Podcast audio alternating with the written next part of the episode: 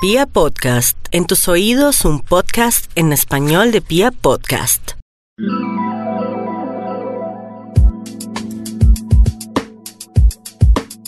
Hoy vamos a hablar en Pia Podcast de un caso que todos conocemos un poco y es el caso de Juliana Zamboni. Es un caso muy difícil, es un caso que no es nada sencillo, pero le vamos a dar una mirada desde otro punto de vista, muy lejos de la justicia, muy lejos de los enredos que produce la justicia en países como los nuestros, muy lejos de, todas las em, triquiñuelas que tal vez uno pueda encontrar en medio del proceso que se, que se ha adelantado intentando esclarecer el caso y, e, e intentando también poner en, en cintura a quienes deberían estar en cintura. Vamos a darle una mirada desde otro punto de vista. Para hablar de este tema quiero que hoy invitemos a la doctora Blanca Carvajal, a quienes le consultamos muchos temas de desarrollo personal, porque ella es médico cirujana, especialista con, en, medicina alternativa, tiene una maestría en todos estos temas de, de desarrollo personal y de salud mental. Doctora Blanca Carvajal, bienvenida. Le quiero hacer una pregunta y voy a abrir con estas comillas que me encontré en un artículo de la revista Semana que dice, en el cual Rafael Uribe Noguera, en, ya en sus testimonios, dice, soy Rafael Uribe Noguera, el arquitecto que mató a Juliana Zamboni. No recuerdo exactamente lo que estaba haciendo aquel día, sobre la una de la tarde, pero aún tengo el tiempo tergiversado. ¿Cómo una persona puede llegar a asesinar a otra? Mm, gracias, Carlos, por tu invitación a estos programas que son tan interesantes. Mm, esto es una línea muy delgada entre eh, lo que se llamaría la cordura y la locura. Son momentos, instantes eh, tan precisos, pero igual tan difusos, que no pueden en la mente estar registrados simultáneamente. Entonces, si, si él expresa esto, es verdad, es un sitio de la mente en donde él no puede aclarar qué sucedió entre estar en un punto en un segundo y cambiar al siguiente segundo. Son Pero la, la cordura y la locura es de todos los seres humanos, ¿no? Todos tenemos eso. Pero pero es que hay unos que lo tienen más desarrollado que otros, ¿o qué es lo que pasa allí? No, todos tenemos nuestro lado oscuro, como siempre, ¿no? Y es el, el, tema a veces que no queremos ver, pero, pero solo sale a flote cuando se presentan situaciones que, que pasan como estas. Entonces uno no pudiera decir, yo estando en esa situación, mm, reaccionaría diferente. Pero el estar en, una, en un proceso de cordura es un proceso de análisis, de hacer conciencia, de detenerse, de parar, de, eh, eh, que a veces el pasar al estado de locura no lo permite. ¿Hay algo en la formación de la persona? Por supuesto. Eh, ¿Hay algo en la educación? ¿Hay algo? Se especuló mucho sobre la educación que le habían dado, en este caso, los papás a Rafael Uribe Noguera. se especuló mucho sobre la educación que le dieron a él. por ejemplo, se habló de que él tenía como condescendencias en la universidad, porque su papá había tenido un cargo en esa universidad, como que siempre tuvieron, o, por lo menos en lo particular, él tuvo demasiadas consideraciones como hijo. No sé si, claro, aquí viene todo el tema de tener demasiadas consideraciones con los hijos y hasta dónde es bueno. Sí, en este, en este punto que estás tocando específicamente eh, es que estos hijos de, de, estas épocas, no como los hijos anteriores de, de, las épocas de nuestros abuelos y hasta las de nosotros mismos, eh, son hijos que no tienen tolerancia a la frustración. Son, son hijos que son educados con absolutamente eh, todo lo que piden se les da. Entonces no hacen un proceso de esfuerzo para obtener y todo llega muy fácilmente al mismo tiempo la frustración del decir no, de no te lo doy, no te, eh, eh, no te obsequio lo que estás pidiendo, no te doy permiso para, no, eh, no ganaste el año y punto. Todo ese tipo de cosas no son aceptadas hoy en día por los chicos, dado que todo el tiempo se les está facilitando absolutamente todo. Entonces, en eso, no tener un límite de, de, de, frustración, si alguien responde no a algo que necesariamente están pidiendo porque creen y consideran que se lo deben dar, pues es donde se le pasa el límite, ¿no? De, un extremo al otro. Claro, hay una cosa en la educación, pero también eh, eso raya un día con la cordura y la locura, es decir, las dos se unen de alguna manera. Y, y, aquí es donde se producen los cortocircuitos como ser humano. Sí, claro, es exactamente ahí. ahí. Ahí es cuando después alguien dice, no supe qué me pasó y lo hice o no supe qué estaba pensando y lo hice, porque se pasa de, de, de estar en un instante cuerdo a un instante loco y el límite es muy delgado. Pero es como si en este momento la responsabilidad un poco de la charla que llevamos en estos minutos recayera un poco sobre la educación que sus padres le, dieron y tal vez en no enseñarle a respetar unos límites. Claro, porque, porque eh, no es que recaiga, es que esa es la base, que a medida que uno va creciendo debe hacer un análisis y decir, caramba, me lo dieron todo, pero, pero ahorita voy a mirar cómo lo consigo yo mismo por mis propios medios. Pero ya es un análisis que hace, ah, no, vamos a culpar todo el tiempo a nuestros padres, ellos hicieron lo que creían que podían hacer. El tema es que a medida que avanzamos como adultos tenemos que ir haciendo un proceso de conciencia, como decía al comienzo, de mirar eh, qué cosas puedo yo lograr y si me cierran una puerta, ir a mirar dónde puedo abrir otra. No quedarme porque me cerraron una puerta, entonces generar toda la cantidad de, circunstancias y emociones que se generan por, por, un cierre, que es la tristeza, la rabia, la furia, la venganza, y todo se mezcla y está uno en un punto en donde pasa de ser el más noble a ser el más iracundo. Claro, pero aquí, aquí tal vez eh, hay, una, hay una diferencia, una incapacidad de manejar la frustración que se, que se exalta o se deja ver en que eh, para él nada era imposible, todo tenía que ser posible, ¿cierto? Y en la medida en la que de pronto él encontraba nos, pues él tenía que pasar por encima de esos nos porque no había una, eh, una, un manejo de la frustración.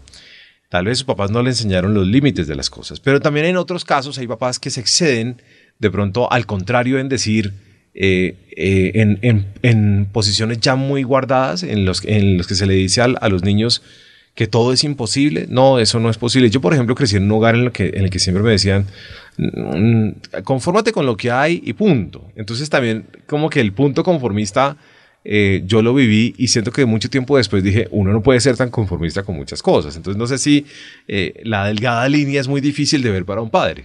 Sí, eh, es de acuerdo siempre hacia atrás de cómo haya vivido esta historia un padre. ¿eh? Porque el padre que tuvo mucha, digamos, eh, ¿cómo se diría? Como mucha, eh, eh, fue muy ajustado, muy, constriñido, muy ajustado, muy demasiado limitado.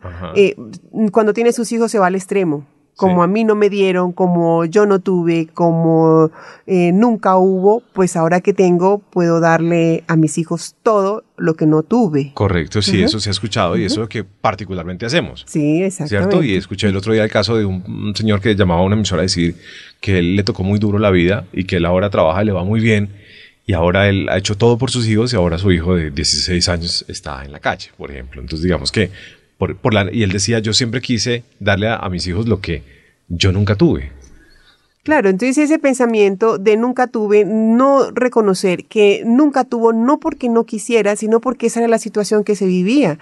Entonces son, son circunstancias diferentes y uno pretende que nuestros hijos se devuelvan a esa circunstancia que yo viví donde no tuve y entonces ahora le doy.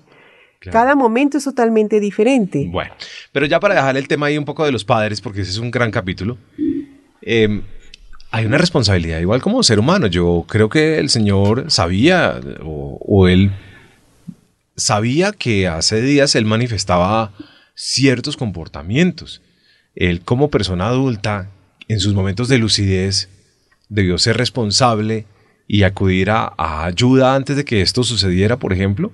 E, eso es posible, eso, eso debe pasar por su mente, ¿o no? Sí, pero recordar primero, la ayuda, eh, nosotros no podemos solos. ¿Sí? Siempre necesitamos buscar a alguien que nos ayude. Pero dependiendo de cómo haya sido su vida, de cómo haya sido su, tiempo de crianza, su proceso de adolescencia, para él pudiera ser inclusive normal las ideas y, y, los pensamientos y las cosas que hacía o que vivía. Entonces, no necesariamente alguien hace conciencia de lo que está haciendo y lo explica como algo malo o no malo, simplemente es y punto. Pero, pero, a ver, es, un tema fuerte porque y él fue y tomó la vida de una persona, ¿no? Además, una persona muy indefensa. Yo creo que él ya hace mucho tiempo sabía y sabía de, entrada que ese no era un tema, pues que no era un tema bueno.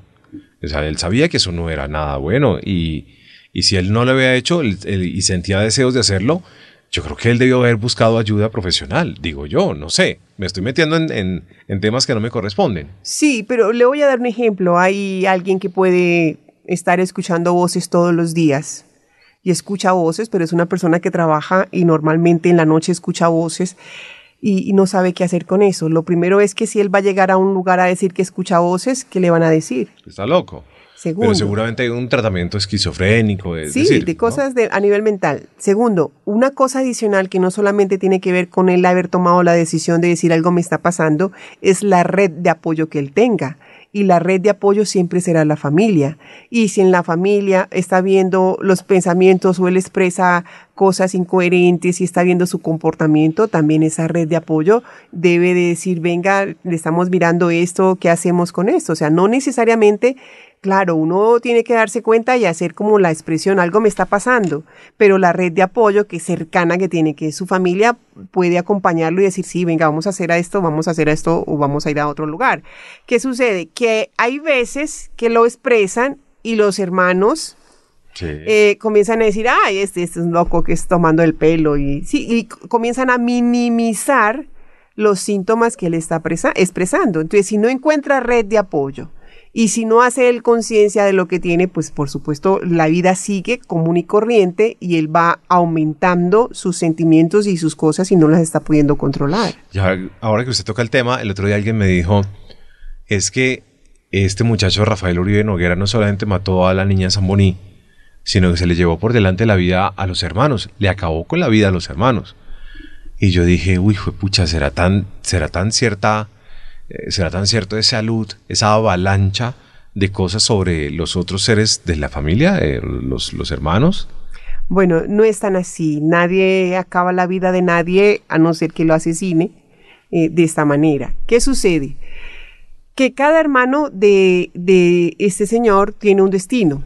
Y en el momento en que estos hermanos escuchan la noticia o la llamada de, Sí. del hermano pidiendo, eh, digamos, contando que algo sucedió, no sé si en ese momento diría la palabra auxilio o ayuda, pero en el momento en que él se contacta con sus hermanos, ya de entrada, eh, el hecho de que estos hermanos escuchen, hay una acción que tiene que ver con la complicidad. ¿ah?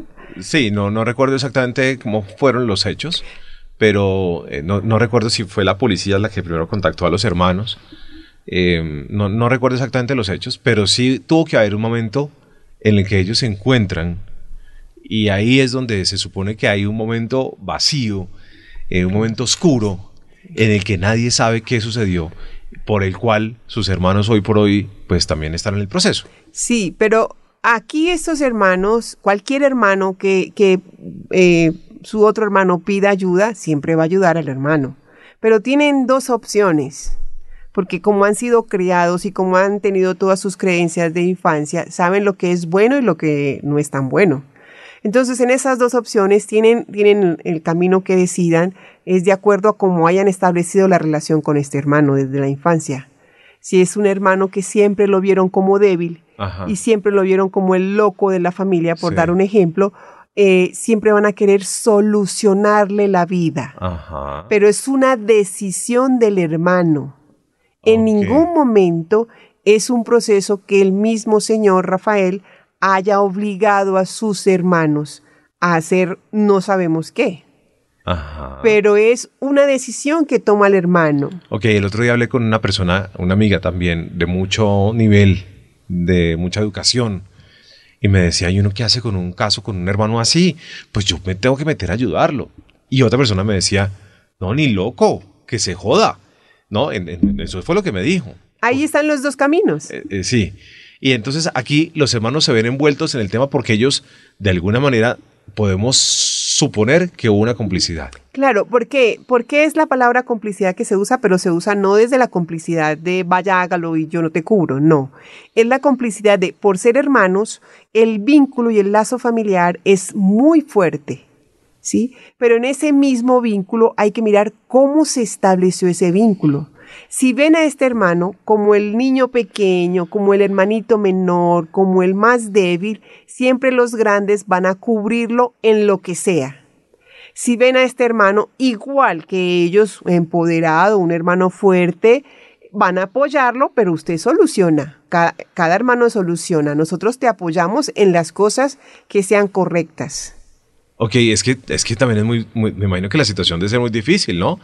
Llegar ahí, darse cuenta que, que el hermano de uno, independientemente si fue el loco o fue el cuerdo o lo que haya sido, asesinó a alguien, es hay un momento en el que es como, se puede sentir como medio traición decirle, loco, aquí no hay nada que hacer. Hay que llamar a la policía y hay que responder por lo que hay que hacer. Pero suena como, hay un punto en que a mucha gente le puede estar sonando esto como, uy, no, es el hermano, ¿cómo lo va a traicionar? ¿Por qué no le ayuda? ¿No? Pero eh, creo, que, creo que muchos se verían enfrentados a una situación como esta y creo que uno de alguna manera se ve enfrentado a esto en, en pequeñas circunstancias, es decir, como cuando uno le tapó al hermano con la mamá, eh, cuando se gastó las moneditas de más del mandado, etcétera, etcétera, etcétera, etcétera. O sea, esas cositas se dan. Claro, porque uno puede tener amigos pareja, eh, compañeros de trabajo, jefe, eh, lo que tú quieras. Y, y, cuando dejas todo esto, tú puedes decir, tuve un ex jefe, un ex amigo, un ex compañero, un ex, ex esposo, pero no puedes decir lo mismo de un hermano, tú no puedes decir ex hermano. Entonces, en esta relación y en este vínculo, siempre será cómo se estableció de infancia, siempre.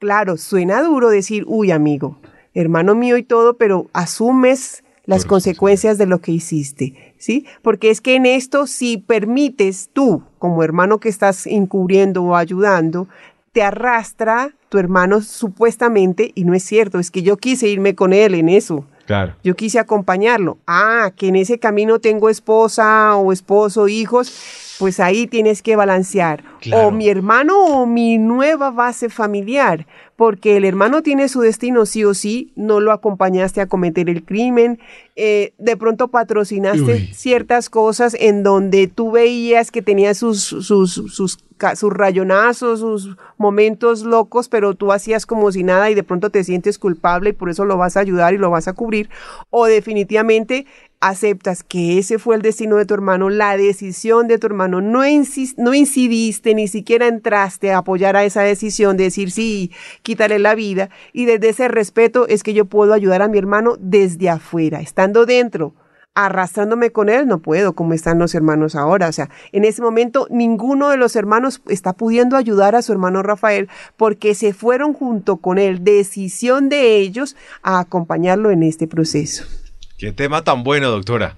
Le agradezco mucho haber podido charlar de este tema. Me gustó mucho. Mire que yo siento que tenemos opiniones, eh, pensamientos, percepciones, costumbres que están muy equivocadas y que cuando uno habla con la doctora Blanca, pues uno puede como que, como que esto le cae a uno como un baldado de agua fría porque nomás poniendo este tema de los hermanos, uno dice, uy, yo no sería capaz o sí sería capaz. Eh, pero fíjese que, que, cuando usted habla nos ayuda como a descubrir la verdad que hay detrás de cada cosa, que a veces uno ni siquiera eh, la quiere ver, pero está ahí. Muchas gracias, doctora. Muy Listo. Aquí sigo en las invitaciones que me hagas. Le tengo otro caso para que lo miremos pronto. Ok, claro. Un caso de estos sonados así de noticias. Muy bien, de la actualidad del país para que sigamos tratándolos. ¿Listo? Seguimos estando. La doctora Blanca Carvajal, si usted necesita contactarla, la puede conseguir en el 317-720-5131. Aquí en Pia Podcast nos encanta hablar de todo y ese tema de hoy me ha fascinado hoy para Me Comprendes Méndez.